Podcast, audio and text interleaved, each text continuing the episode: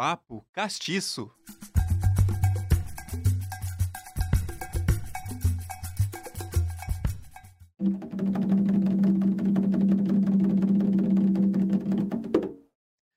O atabaque é um instrumento indispensável dentro das religiões afro-brasileiras. São dedicados a atrair diferentes vibrações, facilitando a atenção e a concentração dos presentes no ambiente sagrado. O som do couro e da madeira vibrando são os condutores do axé e reverberam sinfonias africanas sem o uso de partituras. Os tambores são tão ancestrais quanto o próprio ser humano. O tantã está presente em todos os povos primitivos do mundo. Uma pele seca, esticada sobre a extremidade de um cilindro oco, que vai desde o cultuar dos deuses até a conexão com a Mãe Terra. Imagens, tambores, chocalhos, atabaques são expressões da arte e da espiritualidade. E celebramos hoje o primeiro ano de comemoração do Dia Nacional das Tradições Africanas, que foi ontem, 21 de março de 2023. E o Papo Castiço de hoje, nós vamos conhecer sobre toda essa magia dos atabaques e a sua representatividade dentro dos ambientes sagrados. É isso aí! Seja muito bem-vindo, seja muito bem-vinda. Você está no Papo Castiço. Estamos diretamente aqui dos estúdios da Rádio Ninter, a rádio que toca o conhecimento. Anexo aqui a central de notícias da Uninter, a nossa CNU. Aqui a gente conversa de uma forma leve, de uma forma genuína, trazendo à tona toda a pluralidade existente nas nossas raízes históricas, desmistificando, valorizando e enaltecendo a cultura negra no nosso país. Você sabe o que é ou como se tornar um ogã a Escola de Percussão de Terreiro e Formação Básica de Ogãs, o Couro Fala, nasce em 2017 com o desejo de, abre aspas, que nenhum terreiro fique sem uma corimba. Isto é, sem a presença de uma orquestra ancestral para sustentar esses espaços sagrados. O Papo Castiço de hoje, como a gente falou anteriormente, está comemorando o Dia Nacional das Tradições Africanas e para isso eu trago dois convidados. O Matheus Vicari, que é fundador da escola O Couro Fala, e a Nádia Coque Santos, que é uma das integrantes mais antigas dessa escola. O Couro Fala. Sejam muito bem-vindos, Matheus e Nádia. Olá! Salve, salve, povo. Salve, Sandy. Tudo bom? Tudo bem, querido. Seja bem-vindo. Olá, tudo bem? Obrigada pelo convite. Vamos conversar um pouco então. Bora. Vamos sim. Bora lá. Vamos conhecer um pouquinho dos nossos convidados? Simbora lá. Matheus Vicari de Barros Santos. É músico, percussionista, umbandista, professor e fundador da Escola de Percussão de Terreiro e Formação Básica de Ogãs, o Couro Fala. Ele tem 38 anos, participou como um dos músicos da peça A História de um Certo Zé, que conta, por meio da magia das crenças populares, a história de um dos ícones da nossa cultura brasileira. São 11 anos tocando na Umbanda, 27 anos desde o primeiro toque no atabaque e 7 anos de feitura de Ogã. Agora a gente vai falar um pouquinho sobre a Nádia. Vamos conhecer um pouquinho da Nádia Koch Santos. A Nádia tem 40 anos, ela é mãe da Glenda, que tem 11 anos. É a filhada do Matheus e aluna mais antiga da escola O Couro Fala. Ela foi convidada para tocar na Umbanda pela primeira vez em dezembro de 2018 e se formou Ogã em 2020. Juntos, eles levantam a corimba do terreiro de Umbanda Aldeia Ventania, o Tuave, localizado no bairro Uberaba, em Curitiba. É isso mesmo, pessoal? Bem apresentados? Muito bem apresentados. Muito bem. Muito bem. Então a gente vai seguir aqui para desmistificar um pouco e trazer esse sagrado dos atabaques para a galera entender um pouquinho na vertente da Umbanda. Tudo bem? Tudo bem. Perfeito. Então, a nossa primeira pergunta, primeiro eu vou falar um pouquinho sobre a diferença do candomblé e da umbanda, que é importante, né? Uhum. O candomblé, né, pessoal, é uma religião afro-brasileira que ela foi trazida pelos africanos aqui para o nosso país. Já a Umbanda, ela tem um pouco mais aí de 100 anos de história e ela, diferentemente, é uma religião brasileira, que ela mescla os elementos do catolicismo, do espiritismo e da religião afro. Então, gente, dentro da Umbanda, qual que é a composição e a classificação dos atabaques? Então, Sandy, os atabaques eles vêm para a Umbanda do Candomblé, né? Os toques que a gente tem dentro da Umbanda também são provenientes do Candomblé. Nós temos algumas nações de, de Candomblé. A mais comum, a mais conhecida é o Candomblé Queto, que se vê muito os ogas tocando com os agdavis, aquelas varetinhas, né? Mas a gente tem, dentro da Umbanda, para dentro da Umbanda, vem os toques da nação de Candomblé de Angola. Angola toca com as mãos, igual a Umbanda. Né? Então a gente traz os mesmos três atabaques que vem do que, que tem dentro do Candomblé de Angola para Umbanda, trazemos com nomes que não são do Candomblé de Angola, mas sim do Candomblé de Queto. E executamos os toques que são do Candomblé de Angola com alguma diferença, eles não vêm do jeito, vamos dizer, purinho, como eles eram tocados lá, misturado com um bom tanto de cultura popular. Né? Porque a Umbanda não tinha, não, não, não, não eram usados atabaques, se a gente pegar pela história mais conhecida, né, que a Umbanda foi, vamos dizer, codificada ou apresentada pelo Zélio de Moraes, o Zélio não gostava dos atabaques. Ele achava que não tinha que ter música, que o, que o Uga, que o médium tinha que estar em perfeito silêncio para conseguir se sintonizar com as entidades. Eu não quero parecer um babaca, mas eu diria que a gente já provou que o Zélio está um pouco errado. Porque os atabaques hoje a gente vê o quanto eles ajudam, né? Mas lá para 1900 30, ou um pouco antes, um pouco depois, a história é meio, meio nebulosa nessa parte, a gente começa a ter a vinda do, dos atabaques e dos ogãs de candomblé para dentro das casas de Umbanda.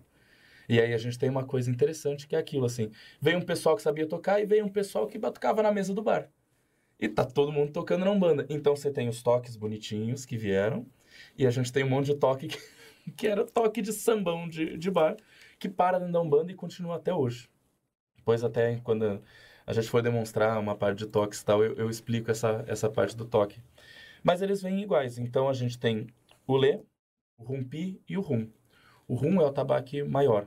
Ele é o mais grave. E na maioria das, é, vamos dizer assim, das raízes de Umbanda, ele ainda é o atabaque condutor. É nele que o Ogã mais velho fica. Quando eu falo mais velho, é o mais velho de casa, mais velho de tempo de formação e tal.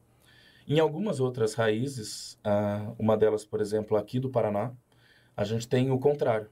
Então, o, o Lê, que é o mais agudo, é considerado o tambor onde deve ficar o chefe dos ogãs, e os outros dois ficam para, entre aspas, gigantescas musicais, é, ogãs menores ou aprendizes, etc. e tal.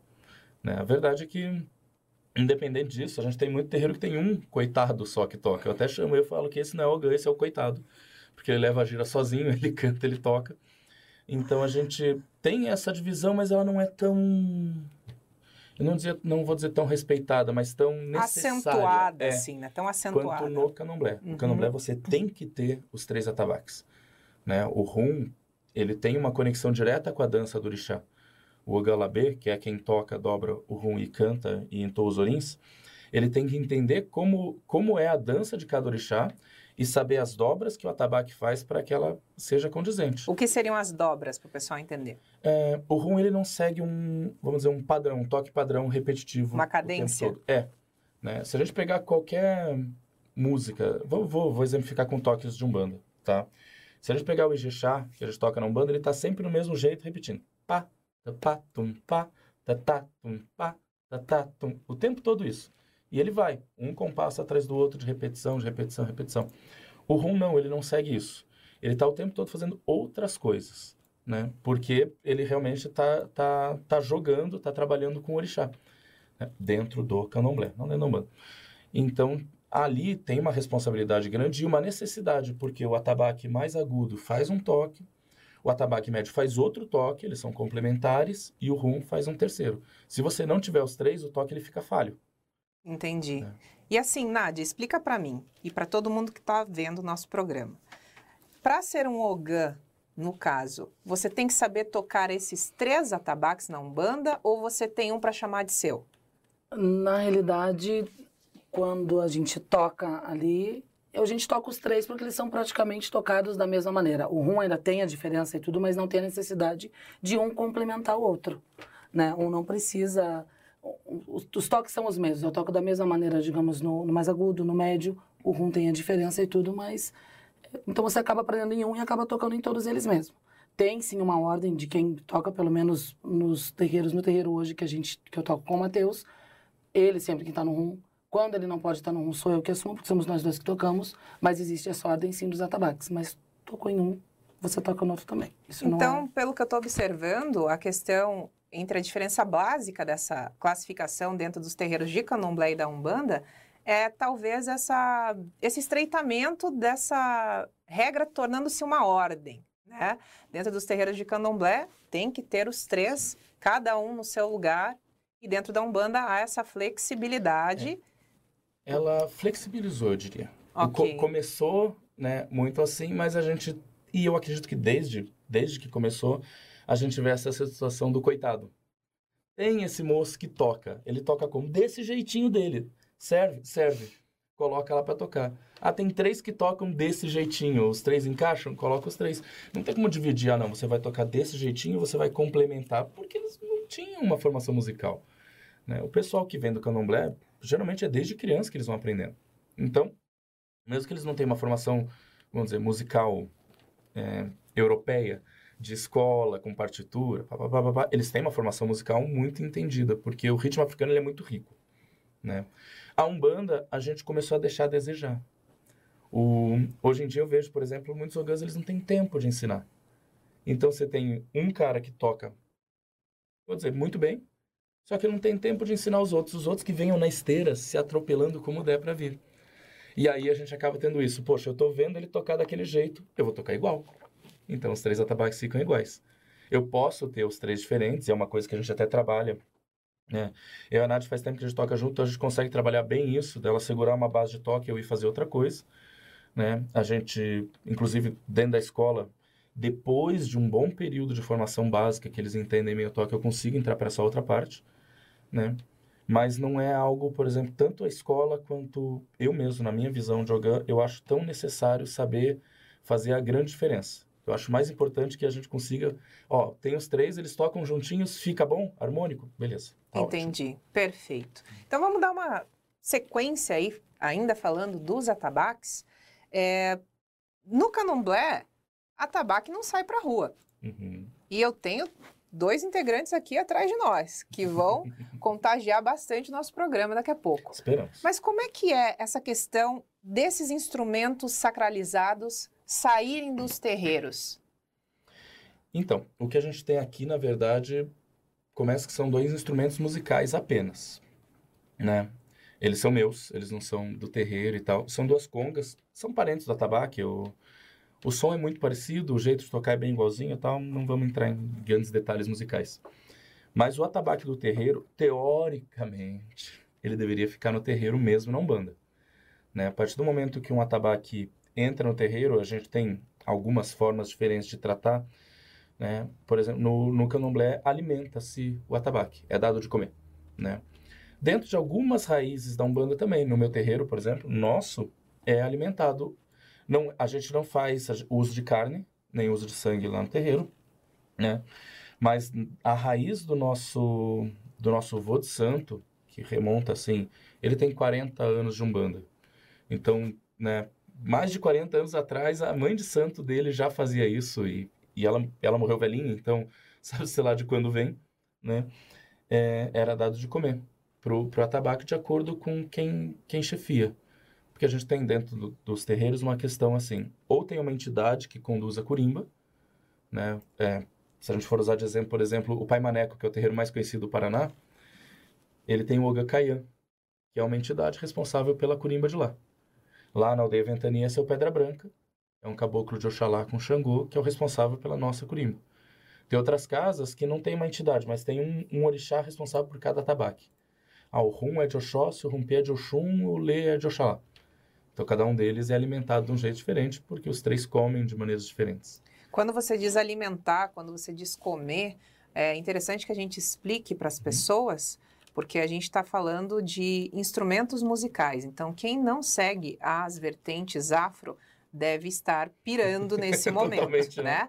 Então é interessante que talvez você explique de uma forma, né? Nádia também pode trazer a sua percepção. O que, que é isso, né? Tipo, é oferecer a energia de alguns alimentos, de algumas frutas para energizar aquele instrumento. Explica um pouquinho com as suas palavras. Não vou saber. Ah, não vou saber. Você estava no reforço. Eu estava, mas, é, mas o teu reforço foi. o teu reforço eu nem fazia parte da casa, eu estava nervoso. O teu reforço. Nádia participou do eu fiz um reforço de sete anos, né, de feitura jogando. E aí, assim, eu precisava de alguém que fosse tocar porque eu não podia, eu tinha que ficar recolhido. No, no, no nosso terreiro a gente faz um recolhimento diferente também do candomblé, mas né, é, ainda fazemos um recolhimento que foge um pouco da maioria das vertentes da Umbanda. E eu falei, não, a única pessoa que eu confio para tocar e conduzir um ritual na energia que eu preciso é a Nádia. Porque eu conheço, porque eu sei como toca, porque eu sei o respeito que ela tem, né, o cuidado que ela tem com a parte de Curimba, então colocamos. Só que ela chegou de paraquedas nessa raiz, porque o terreiro que ela, da onde ela vem não fazia. então, tá se situando. Mas é, realmente é isso. É, a, a ideia do dar de comer é oferecer a energia do alimento, né? Não é uma coisa tipo a gente abre aqui a boca do tabaco, tira o couro e joga lá dentro. que na minha cabeça, a minha cabeça era meio viajada, eu já pensei nisso uma vez. Ah, dá de comer para tabaco, você abre. dentro e fecha. Mas é, é, é exatamente isso igual praticamente todo sacrifício desde antes de Cristo. Né? Toda religião pagã ela, ela trazia essa coisa do sacrifício, alguns com sacrifícios de, de carne mesmo, né? sacrifícios de vidas, outros com a oferenda do alimento, ou queimar erva. Né? A gente, ah, nossa, eu faço a defumação. Né? Imagina, vem de sei lá quanto tempo atrás. Os gregos antigos faziam, os africanos antigos, mais antigos ainda faziam. Né? Então é, é isso, é, é preparar um prato Vou, vou citar minha casa, que fica mais fácil falar do, do meu campo de trabalho, né? É, então a gente preparou um prato para Oxalá, porque seu Pedra Branca é um caboclo de Oxalá. E aí a gente fez um recolhimento, a gente pegou os três atabaques da casa, colocou eles na esteira, cobriu com, com um pano e deixou um, um, um prato bonito de Oxalá ali, e eles passaram a noite naquela energia. Para realmente ter essa, essa energização, não dá para fugir disso, do, dos atabaques ali, é, presentes. Eles ficam mais unidos, primeiro, com o, vamos chamar de patrono, né? Sim. Com a entidade social, segundo, com a casa. Perfeito. E aí eles passam, a partir do momento que um atabaque é, vamos dizer, cruzado, ou eu vou chamar de cruzado, fica mais fácil. Cruzado significa o quê? Ele recebeu realmente um, um, uma energização, uma energização de, uhum. de, de, pemba, que é uma... É, parece um giz, ele tem fundamentos religiosos tal, dentro do bando do candomblé. A partir do momento que ele é é sacralizado. Pronto, achei a palavra que eu queria. A partir do momento que ele é sacralizado, ele passa a morar dentro do terreiro e ele passa a ser a morada do orixá. Né?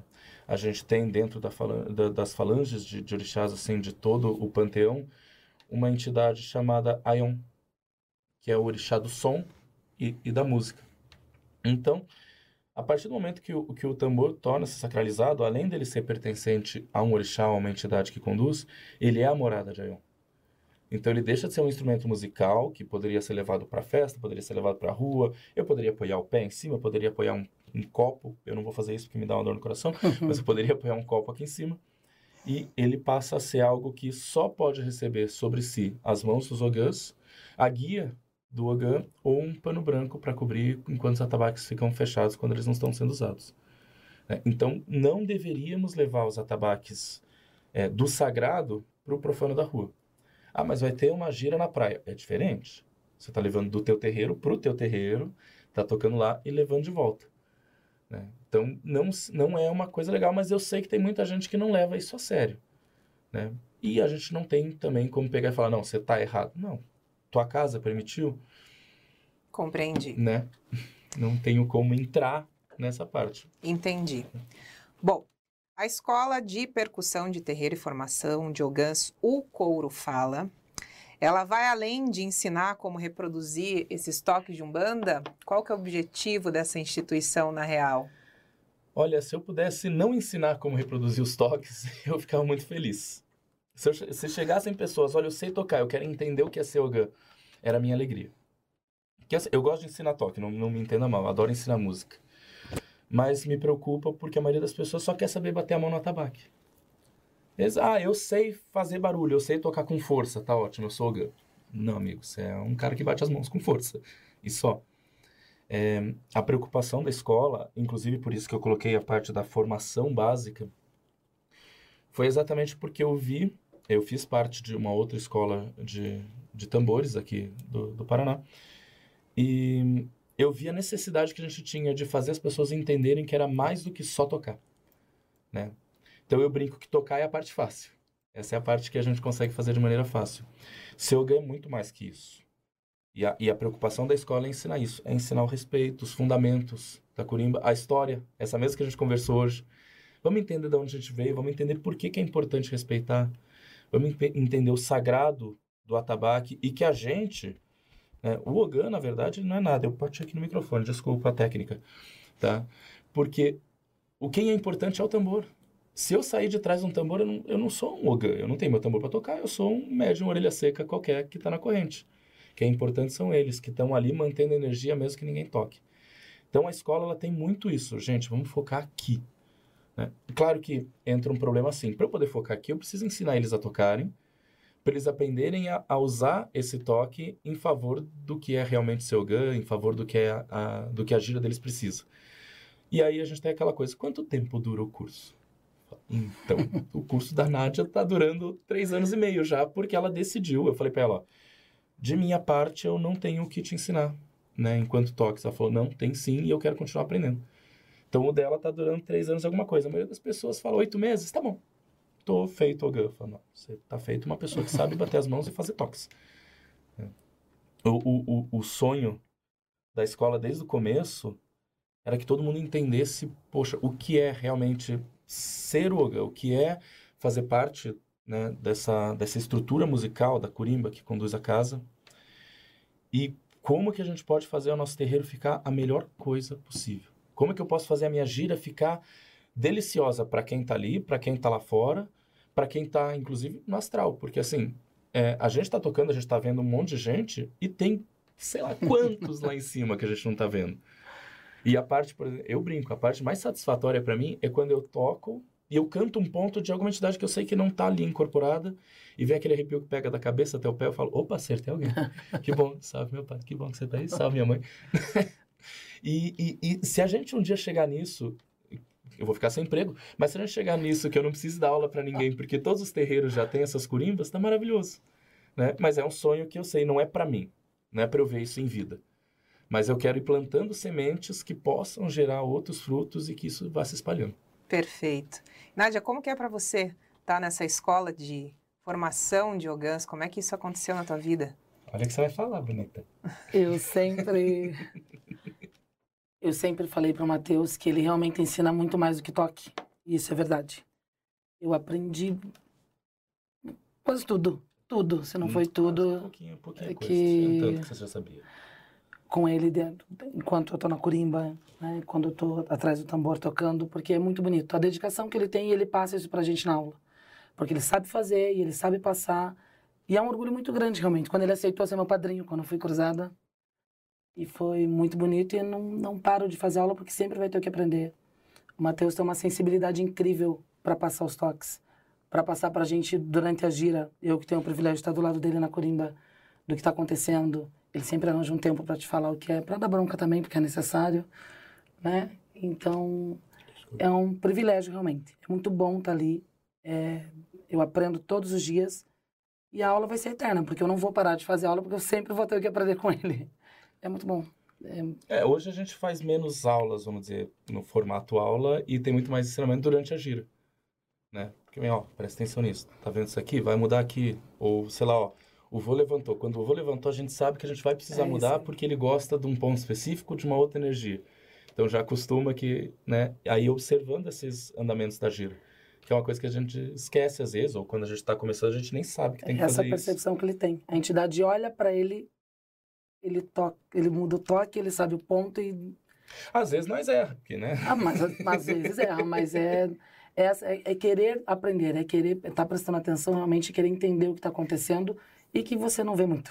E as pessoas têm que entender que os atabaques são instrumentos sagrados que vão levar todo o universo de condução Uhum. ao culto religioso. Não tem, como se diz, trabalho se não tiver o tantã e o tum-tum dos atabaques, junto com toda a orquestra energética que toca os terreiros. Isso é ponto essencial, Sim. né?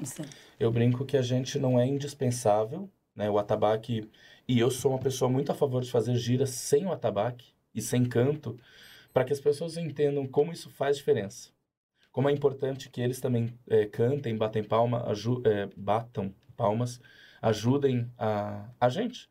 Porque às vezes o pessoal da corrente, eh, e uma vez eu já dei uma bronca numa corrente dessa maneira, parece pensar que a gente é a música ambiente. Nós somos a música da festa. E uma vez eu tava já indignado, tava cansado, a gira era difícil, o pessoal não tava me ajudando. Eu falei, olha, gente, é seguinte, se eu vim para ser a música da festa, eu quero cover artístico. Tá? Vocês vão me pagar o preço de músico, eu deixo de ser o da casa, eu viro músico, porque, pô, né, me ajuda. Eu tô aqui para fazer essa gira acontecer, mas eu preciso de ajuda também. Não é imprescindível, mas é essencial. Essencial, ajuda demais. Muito Demais. bem. Ijexá, quebra-prato, nagô, samba, congo, barra-vento. São vários os nomes, são vários os toques. Vamos mostrar para a galera um pouquinho desses tipos de toques dos atabaques? Vamos lá? Vamos lá. Bora lá. Mas vamos apresentar os toques então para vocês. A gente vai começar com o Ijexá.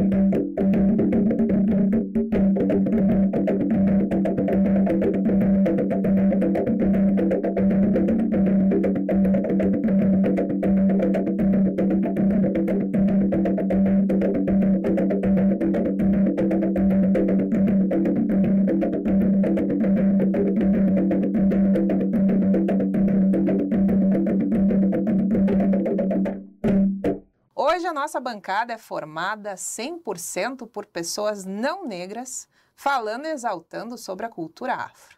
Então eu vou lançar essa pergunta aqui para eles. Pessoal, como que é essa questão dentro dos terreiros? Nádia, diga lá. Então, embora o meu fenótipo não seja realmente né, traços e tudo que a gente está, digamos, habituado a ver, É, eu sou negra, né? Meu avô, meu pai, eles são negros realmente.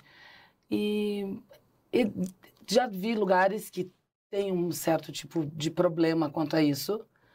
Hoje, onde eu estou, não tem problema com isso. Né? É muito tranquilo o fato de pessoas brancas ou não negras estarem ali exaltando toda a ancestralidade, não é um problema. Mas já vi lugares que é assim. Então, é, é uma coisa que tem que ser melhorada ainda, né? A pessoa tem que pensar um pouquinho mais antes, né? Do, que não é só porque você não aparenta que você não pode, ou então porque você não é que você não pode estar ali exaltando realmente e ter se encontrado naquela religião. Então, acho que é um cuidado realmente que tem que ter de ambas as partes, né? Para realmente conseguir caminhar lado a lado e fazer o que precisa realmente, né? Que lá chegar lá exaltar o sagrado e, e é isso. Acho que não tem muito. O Matheus tá pipocando. Fale, Matheus. não, não, não, não, não tô pipocando e não discordo de nada do, do que a Nádia falou. É que enquanto ela vai falando, eu vou pensando no tanto, tanto de terreiros que eu conheço, quanto de situações. Né? Aqui, por exemplo, no Paraná, a gente tem uma presença negra na Umbanda que é muito, muito, muito pequena. Eu já estive num terreiro que nós tínhamos um negro. Né? Ele até brincava que ele tinha entrado por cota. Né? Porque ele falava, cara, só tem eu. Não tem mais ninguém no terreiro. E, e realmente, assim, tipo, só tinham brancos naquele terreiro. Tem, tem terreiros, inclusive, que... E aí entra o, maior descabimento da minha vida, que eu não consigo entender um bandista que é racista. Eu acho que não, não, não faz sentido, não casa. É, eu sei que existe, mas não deveria, né? Porque não, não faz. Não dá para você olhar para a pessoa que é racista e falar, tá bom, e você concorda com o que o preto velho falou. tipo, amigo, você precisa decidir alguma coisa na tua vida. E eu já conheci gente assim, né? É, racistas, homofóbicos, mis, puta, misógino tem demais, né? A parte machista dentro da Umbanda, ela é, ela é, ela é enorme. É uma coisa que, que é, são grandes brigas de, de, de desconstrução. Primeiro, de, é, na parte machista de nós, homens, que é um, não, né, um processo desde que, a gente, desde que a gente nasce, inclusive nas mulheres, de desconstrução da parte de homofobia que tem dentro dos terreiros, que é absurda, porque se a gente for pensar, tem muitos lugares que falam, não, o homem não pode incorporar uma pombagira, por exemplo, que é uma entidade feminina de extrema sensualidade, de extrema feminilidade, que tem trejeitos, que tem rebolados, etc e tal, porque senão o homem vai ficar afeminado. Tá, mas a mulher pode receber um Exu, que, que dentro do candomblé o Exu tem um falo gigante como, como ferramenta, é o, é o orixá que traz a, o fogo, a, se, a sexualidade, e a mulher pode receber uma entidade masculina dessa linha que ela não vai se tornar masculinizada. Sabe que, que... É aquela briga hum. entre o sagrado e a lei do homem. Totalmente. E aí, quando a gente cai para a parte racial, a gente tem um outro problema, que é as pessoas, a gente políticas afirmativas cada vez mais, que deveriam ter mais e mais e mais né, dentro do nosso país, a gente tem muitos terreiros que trazem esses, esses trabalhos de, de afirmação mesmo para as pessoas conseguirem se entender, se sentir até acolhidas, precisa. Né? Eu fiz parte, antes da, da história de um certo Zé, eu fiz parte de uma peça chamada Macumba, uma gira sobre poder, que era um, era literalmente era assim, era teatro preto para pretos, né? A diretora é Fernanda Júlia, Onissagé, é o nome que ela usa hoje em dia. Eu, eu, eu acho que ela já se formou doutora pela Universidade da Bahia. Maravilhosa. Se não é doutora, é mestre. É, é uma mulher incrível. Quatro atores negros de Curitiba fazendo e os três da banda eram brancos. então ficava assim, porque era um baita de um espetáculo para os negros. Era muito, muito empoderamento ali, né? E a gente demorou um tempo para descobrir como é que os, os músicos brancos saem do palco com uma plateia negra ovacionando os atores negros, a gente tinha que sair pelo meio de todo mundo. Era meio climão né? Porque a gente entendia que ali era a gente a gente era a banda, a gente fazia parte junto, mas não era nada sobre nós. E, e dentro da discussão que a gente deveria ter rolando mais, por exemplo, no Congresso, a gente não consegue colocar representantes da Umbanda, representantes do Candomblé, representantes negros lá dentro. A gente coloca uma galera que é, é tem a grande bancada, sem querer ofender ninguém, gente, mas tem a grande bancada evangélica. Então, porra, parte do, dos evangélicos tem um monte lá. De, de, católico é o que mais tem, a religião mais com, com mais adeptos. E a gente não consegue, porque a gente não se une. Dentro dos terreiros não se fala. Quando se fala, não é porque está querendo proveito próprio. Então não se pensa, né? Ah, não, essa, essa pessoa está querendo representar a gente. Não. Essa pessoa quer proveito próprio. Né? E a gente tem um grande problema, isso em todo lugar que eu já vi, que é um terreiro taca pedra no outro. A gente não consegue se unir. Gente, a gente é tudo da Umbanda. A gente não tem que brigar. Teu jeito é diferente do meu, legal. Você está buscando fazer o bem, ajudar as pessoas? Eu também. Vamos pela mesma estrada. Não importa como é que você faz. Não importa como você louva o teu sagrado. Se você não está fazendo mal para ninguém, tá tudo bem. E é a mesma coisa com o Candomblé e a Umbanda. Os dois levam pedrada de muita gente. Por que, que a gente tem que brigar? Por que, que não dá para entender? O candomblé é outra religião, a Umbanda é diferente do candomblé. Vamos entender que temos nossas diferenças e pronto, vamos conviver pacificamente. A gente não tem por que brigar. Ah, mas a Umbanda não sabe o que faz. Tudo bem, ela pode não saber, ela está aprendendo. Se a gente for pegar em tempo de existência, sei lá, candomblé, vou botar aí chutando baixo o que falam, né, de, dado origens de civilização, então vamos dizer que ele tem 10 mil anos aí, o rito ao orixá, né? Rito orixá vem para o Brasil, torna-se o candomblé, então que os africanos tenham 10 mil anos e a gente tem aqui o nosso senzinho. A gente é um neném engatinhando, a gente vai fazer muita coisa errada. Né? Mas a gente tem que parar com essas brigas, assim. E nem deveria ser eu falando isso. né? Eu tô falando coisa que, que muita gente vai dizer que não é meu local de falar. E eu entendo, e eu entendi muito, graças ao Macumba e a minha convivência com os atores é, eu não entendia, por exemplo, o racismo que tinha em mim. Eu achava que não tinha, né? Eu achava, por exemplo, que, ah, não, é, um do, dos atores, por exemplo, né, vamos colocar no colorismo, ele era mais claro. Eu falava, nunca que passou por um preconceito. E não, porra, as histórias que eles contavam eram absurdas. E aí eu fui entendendo o quanto, não que eu precisasse, ah, não, eu tenho que me sentir responsável. Mas espera aí, a minha, o meu lado branco foi responsável por jogar esse pessoal todo para a margem. O que, que, eu posso fazer hoje em dia para tentar ajudar? Como é que eu posso, é, não vou colocar validar, porque seria muita babaquice da minha parte, mas como eu posso ajudar a validar essa luta para que eles, eles recebam é, o que eles merecem receber? Né? Seja como reparação histórica, seja com o seu lugar no, numa, numa bancada política, seja com o lugar deles dentro dos terreiros, para que nenhum precise mais fazer a piada de que entrou por cota. Né? E dentro lá da, da nossa casa hoje a gente, a gente consegue ir equilibrando. Né? A gente tem até uma menina, por exemplo, eles vêm de Belém? Kellen, né? Sim. Vem de Belém, ela quase não fala, porque ela tem vergonha do sotaque. É uma delícia, o sotaque deles é maravilhoso, é gostoso de ouvir. Mas ela fala baixinho e para dentro porque ela tem vergonha de falar por causa do sotaque. Na redoma sulista aqui, que está ao redor. É.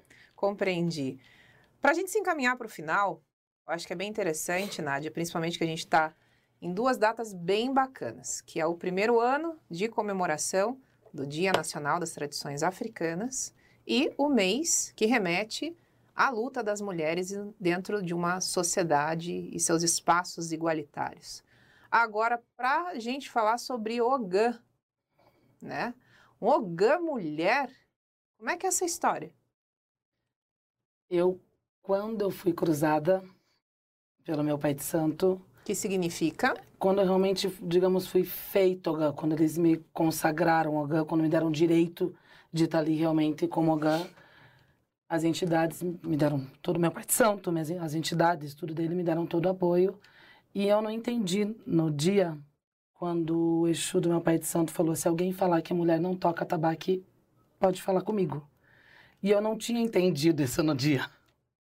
E depois eu troquei de gira, enfim, eu que era responsável pela, pela curimba da gira de quarta-feira no outro terreiro, e eu passei por algumas provações, vamos dizer assim. Divergente de fora, e eu ter que realmente me impor porque não respeitava, porque ter que bater de frente, porque realmente não respeitava de maneira nenhuma. Só que o desrespeito daí não é só comigo, né? É com toda a, espiritualidade, a casa, toda né? a espiritualidade que me deu direito. Então, assim, não não foi confortável, mas difícil também não foi, porque eu não, eu não ia ficar quieta. é claro que eu ia me impor. Filha é de claro. Ançã, né, minha querida? A senhora me dá licença. Eu não ia ficar quieta nunca e bati de frente e, e não, daí não gostaram, né? Claro que daí não, não foi legal, mas precisa sim se impor ainda. Com o Matheus não, né? Com o Matheus eu não tenho esse problema nenhum. Ele, Até porque você não se impõe. Você só fala, vou fazer assim, eu falo, tá. eles, eles, ele deixa a curimba quando precisa, digamos, nas minhas mãos. Ele confia. Nunca tive esse tipo de problema com ele. Mas acontece sim. Infelizmente acontece muito, mas tem que se impor, tem que... Se eu tô ali é porque eu tenho o direito, não sei se é bem essa palavra, acho que sim, mas acho que é isso, me deram esse direito de estar ali, confiaram, e é isso. Então, Perfeito. Muito Não bem. E não pare, né? não. Não pare.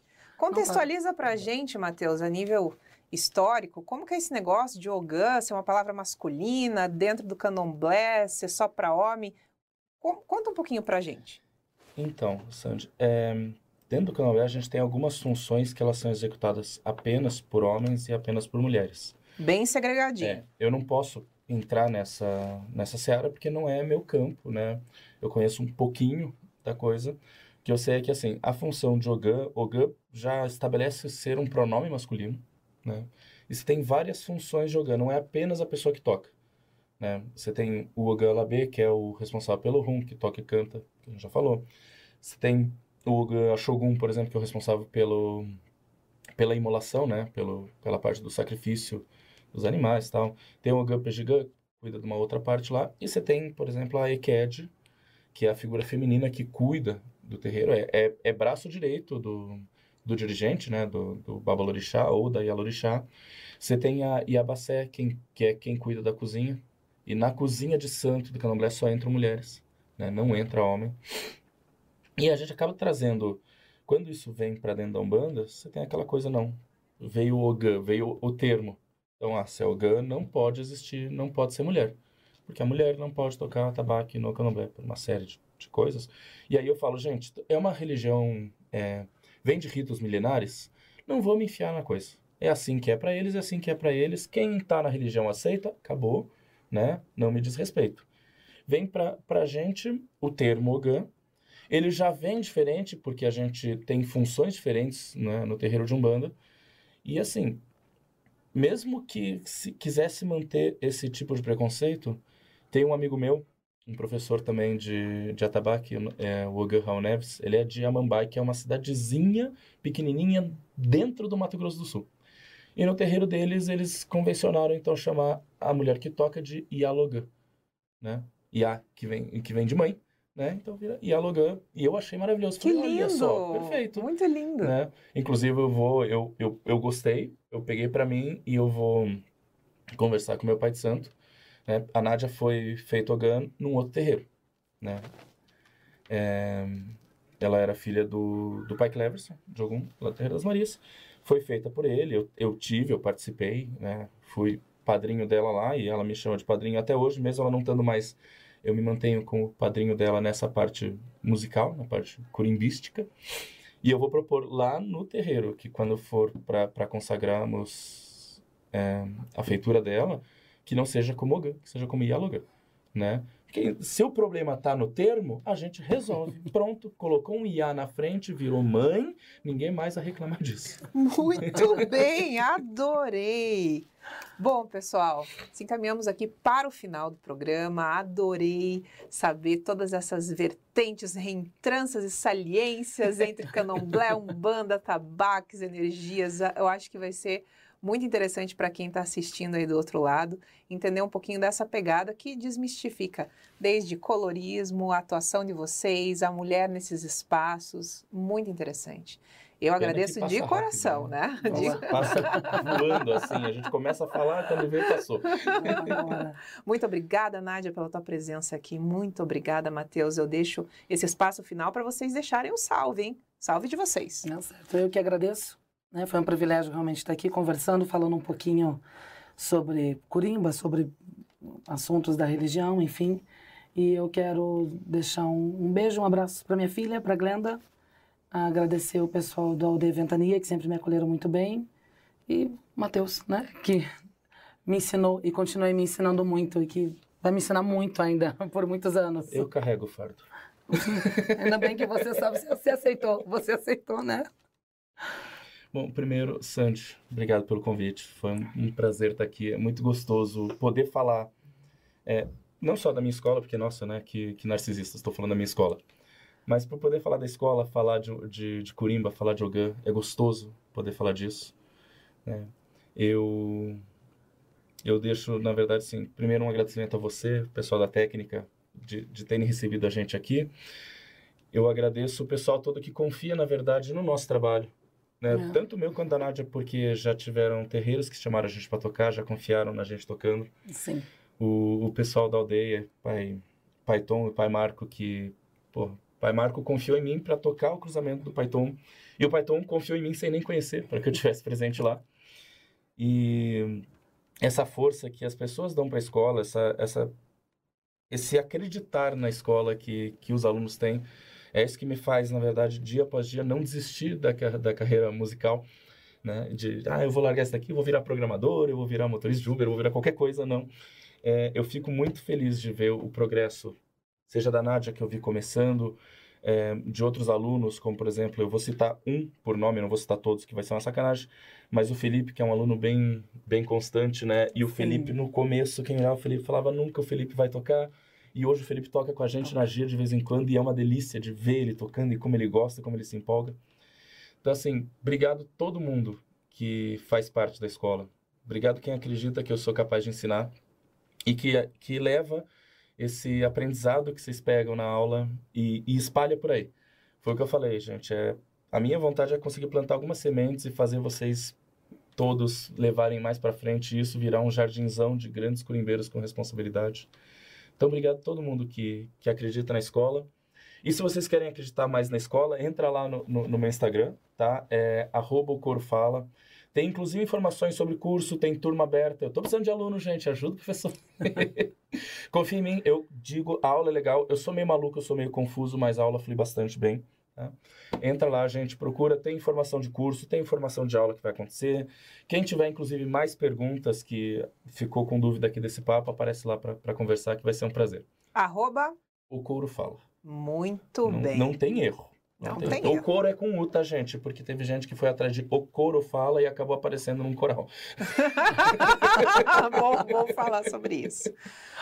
Bom, pessoal, em 24 de setembro de 1829, há quase 194 anos, a Câmara Municipal de Curitiba proibia os batuques e os fandangos na cidade, silenciando esses nossos tambores sagrados. Hoje em dia, graças a Oxalá, não existe mais nenhum decreto que impeça as manifestações religiosas ao longo do nosso país, nós estamos no estado laico mas é mais do que importante para ontem o respeito e união entre as religiões de matriz africana. Muito obrigado para você que acompanhou até aqui. Eu deixo um beijo no seu coração e axé para quem é de axé, amém para quem é de amém. Quarta-feira, 10 horas da manhã, nosso encontro aqui novamente. Até lá. Tchau. Papo Castiço.